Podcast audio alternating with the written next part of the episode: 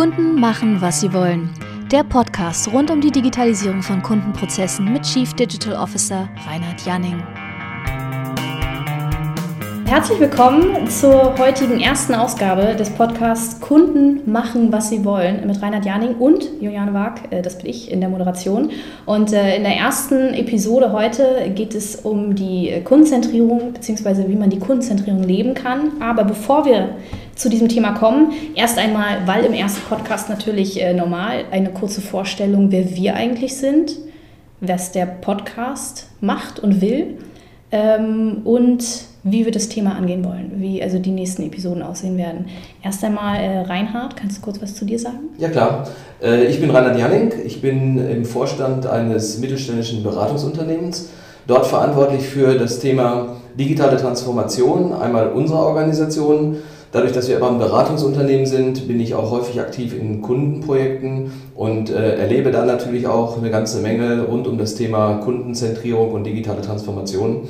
Und äh, darüber wollen wir in diesem Podcast auch sprechen und ein paar der Erfahrungen äh, teilen, die wir da in dem Bereich gemacht haben. Ja, ich äh, bin Redakteurin in diesem mittelständischen Unternehmen und äh, deswegen haben wir uns auch zusammengefunden. Und äh, kurz zum, zum Thema, also das Kunden machen, was sie wollen, ähm, ist ja der Titel des Podcasts generell. Was meinst du damit und äh, worum geht es da? Naja, ich meine, der Titel ist natürlich mehrdeutig, wie man schon hört. Kunden machen, was sie wollen. Einerseits ähm, wollen die Kunden natürlich bestimmte Dinge tun und äh, die Unternehmen, äh, die mit diesen Kunden zu tun haben, sollten natürlich das soweit es geht auch unterstützen. Auf der anderen Seite machen die aber häufig etwas, was man als Unternehmen nicht so gerne sieht, nämlich äh, der Kunde hält sich nicht an die eigenen Prozesse, nicht an die eigenen Vorgehensweisen und ähm, wird von daher mehr und mehr zu einem unberechenbaren Wesen. Äh, das Ganze natürlich auch vor dem Hintergrund der digitalen Transformation, sprich der vielen, vielfältigen Kommunikationskanäle, die es gibt. Ich äh, gebe dir mal gerne ein Beispiel. Ich bin seit 1983 äh, berufstätig und äh, seinerzeit angefangen als äh, Vertriebsbeauftragter eines IT-Unternehmens. Und damals hatte ich drei Kanäle. Ich hatte äh, im Prinzip mein Telefon, mit dem ich äh, unsere Kunden anrufen konnte, hatte mein Auto, mit dem ich zu den Kunden fahren konnte und hatte so eine Teamassistentin, die hat dann Angebote geschrieben und Briefe. Also damals gab es noch keine E-Mails oder so etwas, sondern es wurden tatsächlich noch Briefe geschrieben und das waren meine drei Kanäle und die konnte ich alle kontrollieren. Das heißt, wenn der Kunde damals etwas über mich oder mein Unternehmen erfahren wollte, musste er über einen drei, dieser drei Kanäle ähm, etwas äh, äh initiieren, einen Kontakt, ein, äh, ein Gespräch. Das ist heute ganz anders. Heute gibt es YouTube, Google, das Internet und äh, sonstige Möglichkeiten, sich zu informieren. Und äh, wie man schon merkt, viele dieser Kanäle sind eben nicht mehr unter Kontrolle der Anbieter, sondern äh, der Kunde ist heute im Zentrum und kann äh, seine Kommunikation und seine Information äh, so gestalten, wie er es gerne möchte. Und das ist genau die Herausforderung. Deswegen äh, gibt es ja auch äh, diese vielen Initiativen in den Unternehmen. Digitale Transformation ist ja hier das Stichwort. Und in dem Zusammenhang ist eben die Kundenzentrierung aus meiner Sicht sehr wichtig. Und äh, wir haben uns für unseren Podcast erstmal überlegt, drei Episoden äh, zu machen, indem wir die wichtigsten Themen äh, in diesem Bereich erstmal abdecken. Was, was wollen wir da? Also wir haben äh, Kundenzentrierung Leben heute und nächstes Mal geht es um die Kanäle weil äh, die, wie du schon gesagt hast, äh, enorm angestiegen sind, wie man damit ein bisschen umgeht. Und im dritten Teil, wo geht es darum? Im dritten Teil geht es darum, wie die Abteilungen Vertrieb, Marketing und Service besser miteinander arbeiten und äh, sich aufeinander besser einstellen. Denn ähm, eine der Dinge, die natürlich auch mit einhergehen mit dieser digitalen Transformation, ist, dass die Art, wie Unternehmen intern arbeiten, sich ändert. Aber da werden wir noch später drüber sprechen. Ähm, das ist auf jeden Fall Teil des, der äh, dritten Episode. Interessant dabei ist ja auch, dass es oftmals auch Themen sind, die es eigentlich jetzt, die jetzt nicht so frisch sind mit der Digitalisierung, aber schon ein bisschen prekärer eigentlich, oder? Weil die, die Marketing-Vertrieb-Verknüpfung ist ja jetzt nicht das frischeste Thema auf dem, auf dem Tisch. Ähm, naja, ich sag mal, äh, es gab früher, ich sag mal, diese beiden äh, Silos, Marketing und Vertrieb, die eigentlich miteinander nicht gesprochen haben. Marketing, das waren die mit den bunten Bildern und äh, der Vertrieb, das waren die mit dem Kaffeetrinken. Äh, hat sich mittlerweile aber deutlich geändert, weil ich glaube, jedem klar ist, dass das Marketing einen Großteil der Kommunikationskanäle kontrolliert, die natürlich auch Einfluss auf äh, Kaufentscheidungen haben. Deswegen müssen diese beiden Abteilungen enger zusammenarbeiten. Und äh, ja, da gibt es auch ein paar Möglichkeiten, wie man das äh, besser machen kann oder wie man das ermöglichen kann in Unternehmen. Kommen wir dann später noch drauf. Genau, ähm, also jetzt also zum heutigen Thema Kundenzentrierung leben.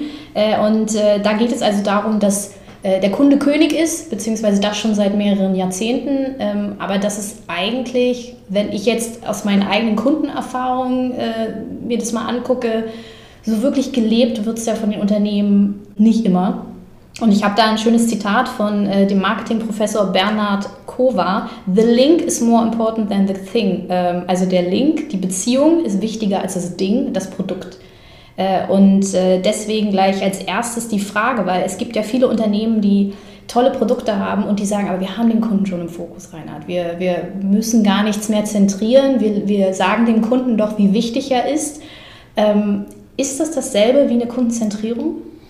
Das ist ein guter Punkt. Und du hast es äh, ja gerade auch gesagt, wir haben den Kunden schon im Fokus. Das hört sich mehr an wie eine Jagdprüfung als wie ein Hin, äh, Hinwenden dem Kunden gegenüber. Kundenzentrierung bedeutet eigentlich etwas ganz anderes, nämlich ich stelle den Kunden in den Mittelpunkt und ich stelle mich in seine Schuhe. So muss man sich das quasi vorstellen. Also man muss heutzutage immer mehr versuchen zu verstehen, wie die Kunden ticken äh, was sie genau erwarten. Und ähm, um das auch gleich vorwegzunehmen, äh, ich werde immer wieder gefragt, ob es nicht einen Unterschied gibt, wie Kunden sich verhalten im B2B.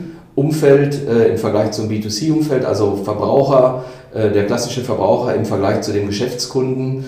Äh, am Ende des Tages sind die Mechanismen und die Anforderungen und die Bedürfnisse alle die gleichen. Jeder, jeder ist ein Mensch, jeder nutzt seine Kommunikationsgewohnheiten so, wie ähm, er es gelernt hat oder wie, wie es ihm am besten passt, unabhängig jetzt mal davon, ob man am Schreibtisch des Arbeitgebers sitzt oder äh, sich vielleicht zu Hause auf der Couch äh, eine neue Kühl-Gefrierkombi kauft.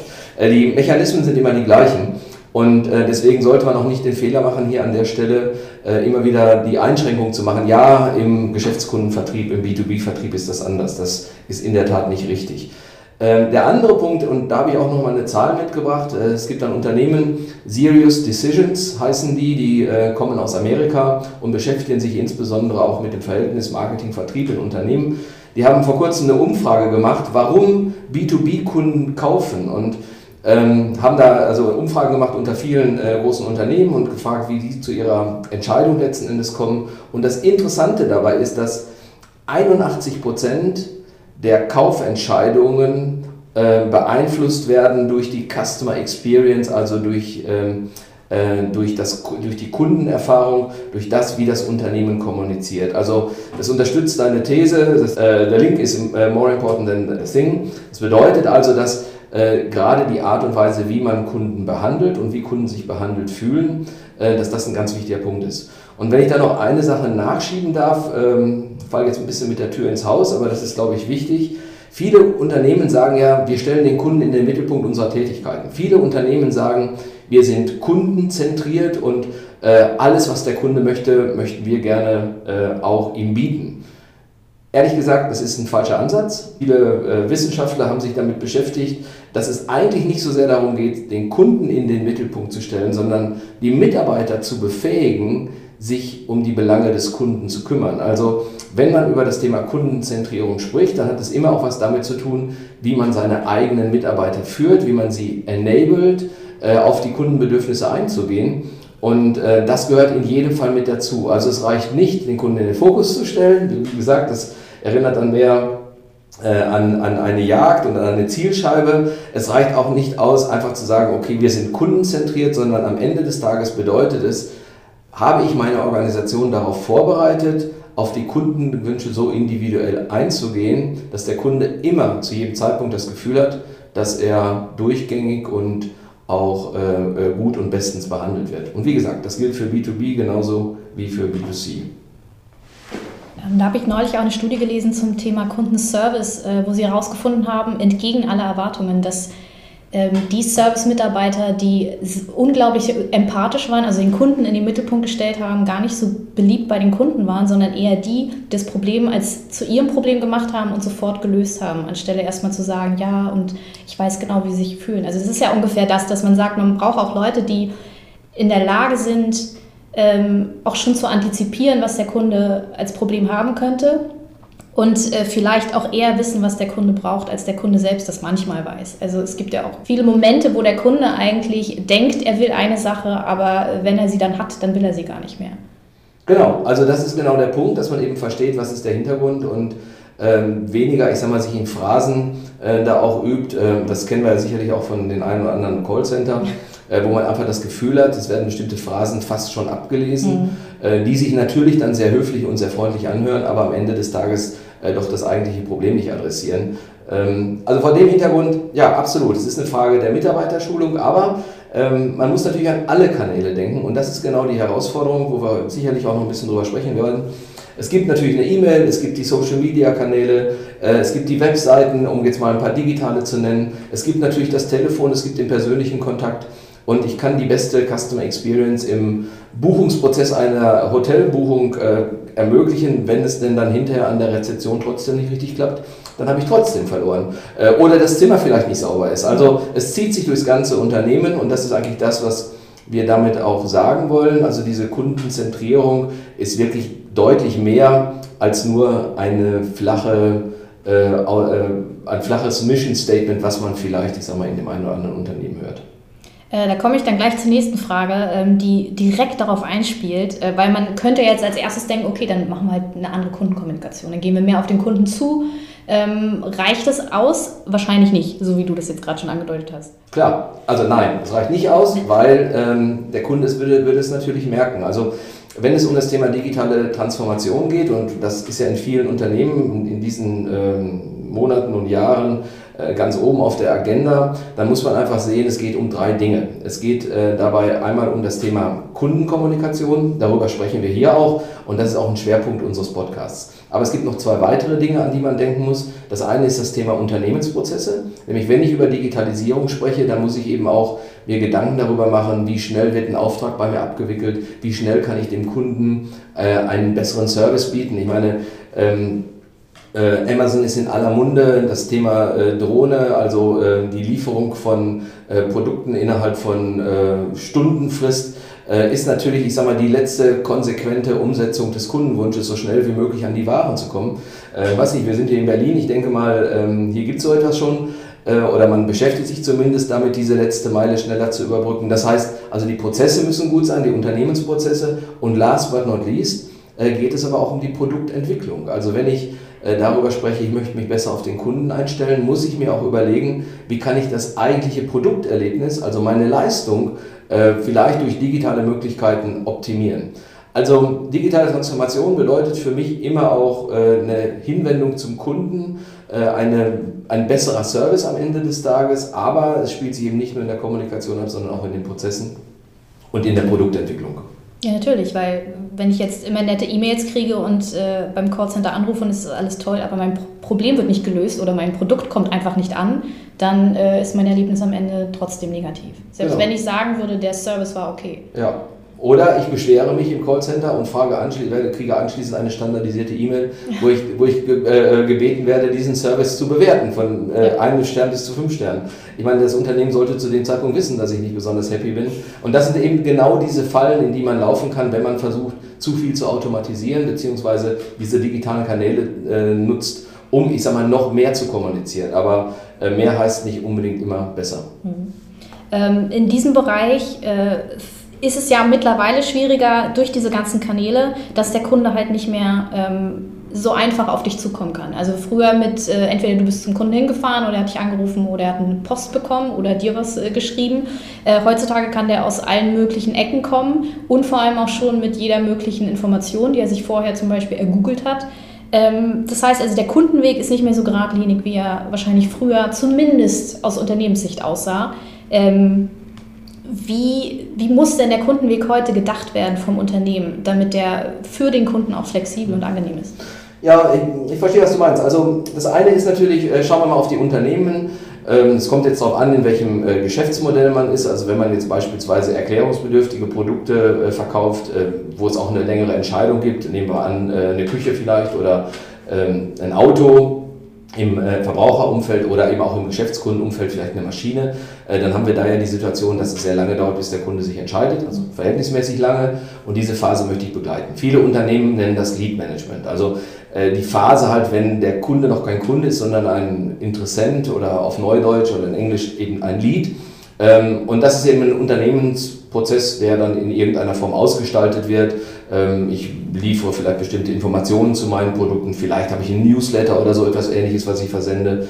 Ähm, dann irgendwann werde ich eben zum, zum Käufer, ich beschäftige mich vielleicht sogar mit Vertragswerk, möchte eine Gebrauchsanweisung vielleicht mal sehen und irgendwann nutze ich das Produkt. Also diese drei Phasen.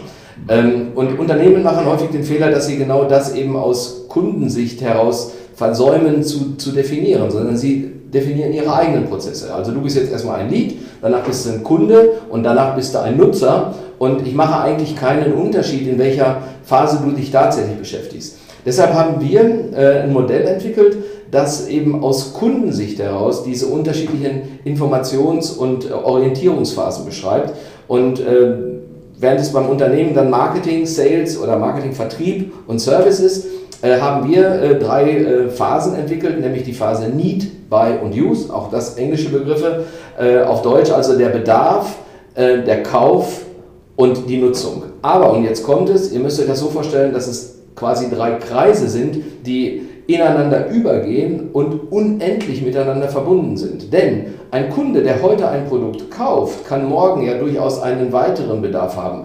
Entweder am gleichen Produkt oder an einem anderen Produkt. Äh, er kann eine Empfehlung aussprechen an seinen Nachbarn. Das heißt, auch ein Kunde, der vielleicht schon langjährig sich in der Use-Phase, also in der Nutzungsphase befindet, hat durchaus Einfluss auf den Need-Bereich. Und dadurch, dass wir eben diese drei Phasen aus einer Kundensicht heraus beschreiben, ist es für das Unternehmen dann auch einfacher, die Unternehmensprozesse entsprechend zuzuordnen. Das ist im ersten Augenblick ein bisschen verwirrend und verstört auch das eine oder andere Unternehmen, denn bestimmte Dinge lösen sich dann auf einmal auf. Das Marketing ist dann nämlich nicht mehr primär für ähm, das Markenbewusstsein und vielleicht äh, die Kommunikation verantwortlich in, in, in der Neukundengewinnung, sondern das Marketing hat Einfluss auf den gesamten Prozess über alle drei Phasen, genauso wie der Service vielleicht auch. Und äh, es ist natürlich nichts besser als einen zufriedenen Kunden, der gerade vielleicht seinen Service verlängert hat. Denken wir an Mobilfunkkunden oder denken wir an Wartungskunden im, äh, im Geschäftskundenumfeld und aus diesem Kunden vielleicht auch, ich sag mal, äh, ein neues Geschäft zu generieren, mit ihm zu generieren, indem er ein anderes Produkt, einen erweiterten Wartungsvertrag oder sonst etwas abschließt. Und dann befindet sich der Kunde ja wieder in der Orientierung, sprich in der Bedarfphase. Und das muss eben ein Unternehmen äh, entsprechend adressieren können. Äh, wir glauben, dass das schwierig möglich ist mit den heutigen Prozessen. Sie kennen alle diese Prozesshäuser, wo man, ich sag mal, genau definiert, wie wird ein, Auftrags, äh, ein Auftrag bei uns bearbeitet, welche Stellen muss ein, eine Bestellung durchlaufen, damit sie äh, abgezeichnet wird, damit sie angenommen wird. Aber am Ende des Tages ist das aus der Kundensicht heraus ja nicht so relevant. Der Kunde will ja eigentlich eher wissen, wann bekomme ich meine Ware, was fehlt jetzt noch, durch welche Schritte muss ich noch durchgehen, als dass man ihm erzählt, durch welche Schritte das Unternehmen noch durchgehen muss. Und das ist genau die Herausforderung. Und die, glaube ich, haben wir mit diesem Modell, wir haben das mal Customer Journey Management Programm genannt, äh, mit diesem Modell ganz gut adressiert. Zumindest zeigen das die ersten Projekte, wo wir das mit Kunden auch machen. Ähm, vom Kundenweg äh, zu den Touchpoints, die sogenannten, da sind wir auch wieder beim, beim Englisch. Äh, die Kontaktpunkte quasi, die ein Kunde mit dem Unternehmen hat, die spielen eine große Rolle, gerade jetzt äh, im Rahmen der Customer Journey, also der Kundenreise, wenn der Kunde flexibler rumrennt äh, im, in seinem Kaufzyklus. Der freilaufende Kunde. Genau. Ähm, und äh, die Touchpoints, äh, die setzen sich ja zusammen aus den Kanälen, die angeboten werden und den Interaktionen, also dem, dem Bedarf des Kunden, so ungefähr, oder? Und der Phase, in der er sich befindet. Ach genau, der Kaufphase. Mhm. Wenn ich mir das jetzt angucke, wenn ich ein Unternehmen bin, das auch digitale Kanäle hat, analoge Kanäle und äh, verschiedene Kaufphasen und Bedürfnisse des Kunden, dann habe ich eine Masse an Touchpoints, die ich optimieren und betreuen muss, die, glaube ich, also für ein kleines oder mittelständisches Unternehmen allein schon zu viel ist. Und je größer das Unternehmen und je größer die Produktpalette und die Kundenzielgruppen, desto größer auch die, die Anzahl der Touchpoints. Gibt es da eine Möglichkeit zu sagen, okay, wir haben 1000 Touchpoints, aber wir haben nicht die Zeit, alle gleichzeitig zu betreuen, dass man da irgendwie was äh, priorisieren kann oder irgendwas ein bisschen äh, kleiner gestalten kann, überschaubarer. Mhm. Ja, es ist ja noch schlimmer. Also die, die Touchpoints, von denen du da gerade sprichst, ähm, die sind ja auch nicht unmittelbar in Kontrolle des Unternehmens. Also ich sag mal, äh, wenn ich eine Empfehlung vom Nachbarn bekomme für einen Rasenmäher, dann hat der Anbieter des Rasenmähers in dem Augenblick relativ wenig Möglichkeiten, darauf Einfluss zu nehmen. Trotzdem ist es ein wichtiger Punkt, denn äh, ich mag unter Umständen diesem Rat folgen und, und dieses Produkt kaufen. Also von daher ja, es gibt viele Touchpoints, viele Touchpoints, die man auch nicht als Unternehmen kontrolliert oder sogar sieht. Mhm. Ähm, deswegen muss ich mir darüber im Klaren sein, äh, das ist so ein Lieblingsspruch von mir, man wirkt immer. Also das Unternehmen ist nicht nur dann in Kontakt mit dem Kunden, wenn es einen direkten, sich im direkten Dialog befindet, sondern es ist auch dann in Kontakt mit dem Kunden, wenn äh, der Kunde nur indirekt Informationen bekommt. Okay, aber die Frage war ja eigentlich mehr, wie kann ich diese ganzen Touchpoints äh, als, aus Unternehmenssicht überhaupt steuern? Also zum einen Natürlich ist es nicht möglich, all diese Touchpoints äh, zu kontrollieren und zu steuern, weil es einfach zu komplex ist. Mhm. Deswegen empfehlen wir eigentlich, äh, dass man sich auf bestimmte Momente konzentriert, Moments that matter, wie wir das nennen, die also äh, ich sage mal, auf bestimmte Phasen äh, des Kaufprozesses gehen. Also beispielsweise ein Moment that matter könnte sein, der Kunde nimmt das erste Mal den Service in Anspruch. Ein Moment that matter könnte sein, der Kunde äh, kauft das Produkt natürlich an der Warentheke. Ein Moment that matter kann sein, er ist das erste Mal auf der Webseite und ich möchte ganz gerne seine E-Mail-Adresse haben, damit ich ihn weiter informieren kann. Also du siehst schon, es gibt unterschiedliche Arten von, von Touchpoints und äh, demzufolge auch unterschiedliche Moments that matter, die sich dann eben aber auch durch die Kanäle äh, voneinander abgrenzen, äh, die der Kunde wählt. Und unser Podcast heißt ja, Kunden machen, was sie wollen. Das heißt, der Kunde kann sich auch überlegen, wie er denn nun mit dem Unternehmen in Kontakt tritt, ob nun über Telefon, über, über Web oder wie auch immer. Ähm, das heißt, ich muss mir als Unternehmen gut überlegen, welche Moments that matter ich adressieren möchte. Ähm, es verhält sich so wie im richtigen Leben, man muss sich da, da, ich sag mal, eine Liste machen und dann sukzessive diese Liste abarbeiten. Ich kann nicht mit dem Anspruch äh, herangehen, alle Moments at Matter vom ersten Tag an zu adressieren, aber wir sehen schon in unseren Workshops, die wir machen, dass, ähm, ich sag mal, relativ schnell klar wird, an welchen Stellen es hakt. Äh, häufig geht es auch damit los, dass ein Moment at Matter nicht mehr funktioniert. Man kriegt eine Beschwerde von einem Kunden oder man sieht, dass in einem Kaufprozess etwas nicht richtig gelaufen ist und daraus dann ähm, ergibt sich ein entsprechender Handlungsbedarf. Und da ähm, greifen wir dann ein und sagen, okay, versuch doch mal kundenzentriert das Ganze zu betrachten. Überleg dir, was der Kunde vorher gemacht hat und was der Kunde anschließend gemacht hat.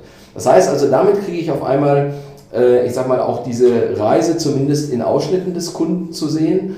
Und wenn ich das weiß, oder wenn ich es mir zumindest vorstellen kann, wenn ich es annehmen kann, ist es für mich auch einfacher, diese, äh, diese Kundenerfahrung, diese Customer Experience, wie man so gerne sagt, äh, dann an, dem, an der Stelle auch zu optimieren. Also nicht alle Touchpoints können gesteuert werden. Die wichtigsten Touchpoints, die man steuern kann, Moments that matter, sollte man sich sukzessive vornehmen, sich überlegen, was passiert vorher, was passiert hinterher, das Ganze auch mal aufmalen.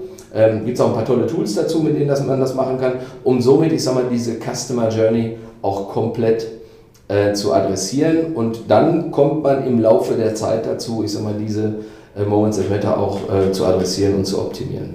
Ich glaube, was hier auch ganz wichtig ist, ähm, du hattest vorhin schon gemeint, man muss in den Schuhen des Kunden stecken. Also, dass man sich nicht als Unternehmen hinsetzt und sagt, was sind unsere Moments that matter, was denken wir, was für den Kunden die Moments that matter sind, sondern dass man selber auch sich tatsächlich in die Kundenrolle reinversetzt, vielleicht auch mal den Kaufprozess selber mit durchmacht, damit man auch weiß, wo sind denn eigentlich die Frustrations- oder die Erfolgspunkte für den Kunden? Weil ich glaube, da gibt es viele Unternehmen, die denken, die haben schon alles äh, optimiert und dann passieren aber in der eigentlichen Kundenreise tausend Fehler. Absolut. Also ein tolles Beispiel, was ich immer dazu verwende, ist äh, so eine Newsletter-Anmeldung. Ähm, viele Unternehmen bieten das ja an. Äh, die sagen also, wir informieren in unregelmäßigen oder regelmäßigen Abständen unsere Kunden und Interessenten per E-Mail, bitte registrieren Sie sich auf der Webseite. So, dann kommen Sie, ähm, kommst du in, in, ein Formular rein, mhm. äh, dieses Formular füllst du aus und dann steht unten dick auf der Taste, die man dann drücken muss, dieser Button, jetzt registrieren. Das ist Unternehmenssicht. Weil der Kunde will sich nicht registrieren, sondern äh, das Unternehmen will, dass der Kunde sich registriert. Der Kunde möchte den Newsletter erhalten. Also sollte man besser auf den Button schreiben, jetzt den Newsletter erhalten. Ja. Damit hätten wir das zweite Problem. Die meisten Unternehmen können den Newsletter dann nämlich nicht versenden, sondern die sagen, naja, du kriegst den Newsletter dann, wenn wir das nächste Mal den Newsletter versenden. Vielleicht erst in zwei, drei Wochen oder sogar Monaten, weil man im Unternehmen nicht darauf vorbereitet ist, dass jemand jederzeit eine Newsletter gerne mhm. hätte. Und das sind so diese typischen Beispiele. Wenn wir das jetzt also mal als Moment that Matter definieren würden, wäre das eine natürlich die, äh, die, die Kundenerfahrung, die Customer Experience, die, das, das, äh, das, die Benutzerschnittstelle, die, das Formular so zu gestalten, dass es für den Kunden auch Sinn macht. Man sollte ihm auch sagen, warum man äh, bestimmte Informationen von ihm gerne hätte und was man mit diesen Informationen macht kommt das Thema Datenschutz ins Spiel. Aber das Zweite ist dann auch, dass das, was ich dort verspreche, dass ich das dann möglichst schnell einhalte. Ja. Und an diesem kleinen Beispiel sieht man dann eben, äh, wie man eine solche Newsletter-Registrierung mit sehr einfachen Mitteln schon sehr interessant machen kann. Und ich garantiere Ihnen, äh, jeder, der das nutzt, wird eben sehen, dass sich daraufhin dann auf einmal auch mehr Leute anmelden. Schlicht und ergreifend deswegen, weil der Prozess transparenter ist und mehr aus Kundensicht gedacht ist. Ist nur ein kleines Beispiel. Das wird natürlich im Laufe des Kaufprozesses deutlich komplexer, aber ein schönes Beispiel, um mal darzustellen, wo man die Fehler eigentlich machen kann und, und wie man damit besser umgeht. Äh, jetzt haben wir Kundensicht und Unternehmenssicht schon öfter äh, erwähnt. Ähm, zum Ende des Podcasts die letzte Frage quasi. Ähm, wenn ich jetzt als Unternehmen versuche, die Kundensicht einzunehmen. Und ich gehe jetzt mal vom Worst-Case-Szenario aus, also dass das Unternehmen noch nicht so ganz weiß, wie sie sich da reinfuchsen sollen und sich sagen, okay, wir packen einfach überall das Wort Kunde vor alle Prozesse und vor alle äh, Strategien, die wir so entwickelt haben und dann wird es schon ausreichen. Ähm, wo ist denn der große Unterschied zwischen der Kundensicht und der Unternehmenssicht, damit man das auch als Unternehmen für sich differenzieren kann und sehen kann, okay, hier schauen wir eigentlich nur von uns raus und hier ist tatsächlich der Kunde. Mhm. Also ich, ich hatte es ja eben schon mal kurz erwähnt, ähm, aber vielleicht um da noch ein bisschen ausführlicher darauf einzugehen. Also das Unternehmen ähm, organisiert sich in der Regel so, wie es für seine Prozesse optimal ist. Also er sagt, okay, ich habe ein Marketing-Team, das macht, kümmert sich um äh, die Bekanntmachung äh, des Unternehmens, sprich das Markenmanagement. Ich habe ein Marketing-Team, das ist vielleicht für die Kommunikation verantwortlich. Dann habe ich ein Vertriebsteam, das ist für den Verkauf verantwortlich oder eine E-Commerce-Plattform oder wie auch immer. Und habe dann vielleicht auch in irgendeiner Form ähm, ein Service oder ein Wartungsteam, äh, das sich eben dann um die Bestandskunden kümmert. Das ist ganz klassische Unternehmenssicht. Ähm, dahinter verbergen sich natürlich viele Unternehmensprozesse. Also denken, äh, denke alleine mal an das ganze Thema Wartungsvertragsmanagement. Wann läuft der Wartungsvertrag aus? Wann gebe ich einem Kunden einen neuen Wartungsvertrag? Oder äh, diese typischen Abonnenten bei einer Zeitschrift oder vielleicht auch, ich sag mal, bei irgendeinem Online-Service. Äh, wie häufig muss ich Rechnungen neu versenden? Das sind alles Dinge, äh, die sich sehr stark am Unternehmen orientieren und äh, für den Kunden, ich sag mal, in letzter Konsequenz keinen Mehrwert bieten. Deshalb sollte man sich dann immer überlegen, okay, wenn der Kunde eine solche Rechnung bekommt, wenn der Kunde ähm, in irgendeiner Form mit diesem Unternehmensprozess in Berührung kommt, was kann ich ihm für einen Mehrwert bieten? Was möchte er in dem Augenblick? Und daraus ergibt sich dann automatisch, nach, meiner, nach meinem Verständnis und nach meiner Vorstellung, diese kundenzentrierte Sicht, wo ich dann anfange, die Unternehmensprozesse dem Kundenbedürfnis zuzuordnen und nicht meinem Unternehmensbedürfnis. Am Ende bedeutet das, das glaube ich ganz tief und fest, dass Unternehmen sich anders organisieren müssen. Am Ende bedeutet es, dass äh, die Grenzen zwischen Vertrieb und Marketing wahrscheinlich im Laufe der Zeit verschwinden. Und am Ende bedeutet es aber auch, dass der Kunde äh, sein, äh, seinen Anbieter, äh, seinen Partner, das, äh, das Unternehmen auch in einer anderen Form und ganz anders wahrnimmt. Und äh, das ist ein Prozess, der geht nicht innerhalb von ein paar Monaten, wahrscheinlich auch nicht innerhalb von zwei, drei Jahren. Aber es muss uns einfach klar sein, dass wir in der Welt, in der wir heute sind, wo ich sag mal sehr viel äh, Selbstbestimmung äh, beim Kunden liegt, äh, es auch möglich sein muss, dass Unternehmen sich in der Richtung entsprechend verändern. Und äh, das ist, glaube ich, ähm, ich sag mal am Ende des Tages das, das ultimative Ziel, äh, was wir erleben werden in den nächsten Jahren.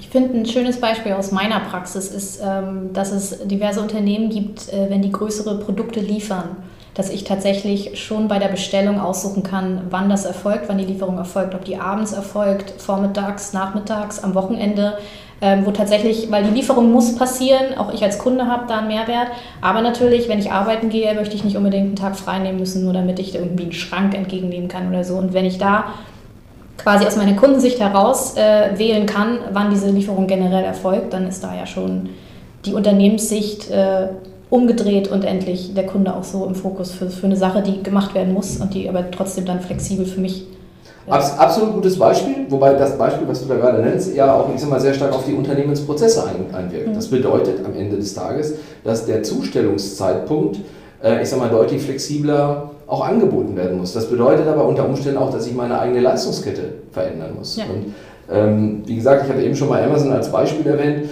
Ähm, ich will jetzt nicht äh, mich unbedingt als Fan des Unternehmens outen, aber es ist ja, glaube ich, äh, bekannt, äh, dass der Unternehmensgründer, der Jeff Bezos, dass der sehr stark darauf achtet, eben wirklich diesen Kundenwunsch in den Mittelpunkt zu stellen und sich daraus dann eben auch auf einmal Prozesse oder ähm, äh, Teilprozesse ergeben, wo jeder den Kopf schüttelt und sagt, wie kann das eigentlich nur sein? Aber die letzten Endes die, die, die absolute Hinwendung zum Kunden kann eigentlich nur erfolgreich sein. Und äh, die Kritiker, die natürlich sagen, ja, wo führt es denn hin, äh, löst sich damit, ich sag mal, äh, nicht, nicht, nicht komplett alle Arbeitsgesetze und, und, und alle sonstigen Vorschriften werden die damit nicht aus der, aus der Welt gehoben. Ich glaube langfristig nicht, äh, weil, wie ich eben schon sagte, ich auch glaube, dass die Art, wie Unternehmen arbeiten, sich in dem Kontext verändern wird.